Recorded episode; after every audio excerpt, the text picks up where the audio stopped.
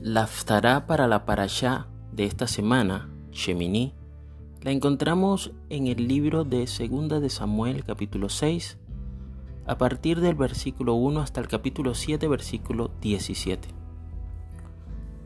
Si recordamos en el texto de la Parashá, el Señor quiere impresionar a Israel acerca de que los servicios en el santuario son santos.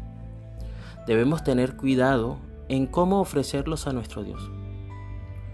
Vallicra, capítulo 10, versículo 1 y 2 nos dice, los hijos de Aarón, Nadate y Abiú, tomaron cada uno su incensario, le pusieron fuego y le pusieron incienso, y ofrecieron fuego impío ante el Eterno, como él no les había mandado.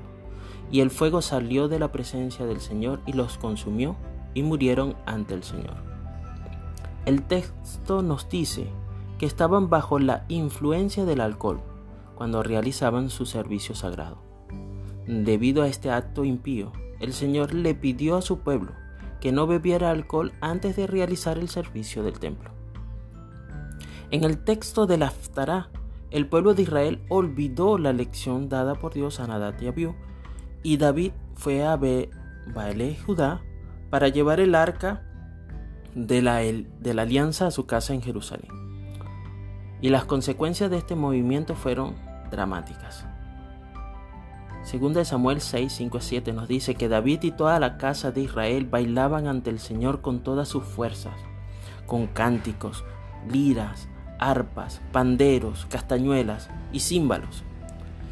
Y cuando llegaron a la era de Nacón, Usa extendió su mano hacia el arca de Dios y la tomó porque los bueyes la sacudían. La ira del Señor se encendió contra Usa, y Dios lo golpeó allí porque extendió su mano hacia el arca y murió allí junto al arca de Dios. E, este texto hace una pregunta sobre nuestra propia relación con Dios, su templo y la forma en que dirigimos el servicio sagrado en Shabbat. ¿Realizamos nosotros el servicio Adoramos a nuestro Señor recordando que todos estamos ante la presencia del Creador del universo. El siguiente texto, en 2 de Samuel 6, pero ahora el versículo 11, nos dice que servir al Señor de manera adecuada es una gran bendición. El texto nos dice que el arca del Señor permaneció en la casa de Obed Edom, el hitita, por tres meses y el Señor bendijo a Obetedón y a toda su casa. Finalmente el Aftará nos dice que David entendió que debía realizar el servicio del Señor siguiendo las instrucciones bíblicas y con respecto, con respeto.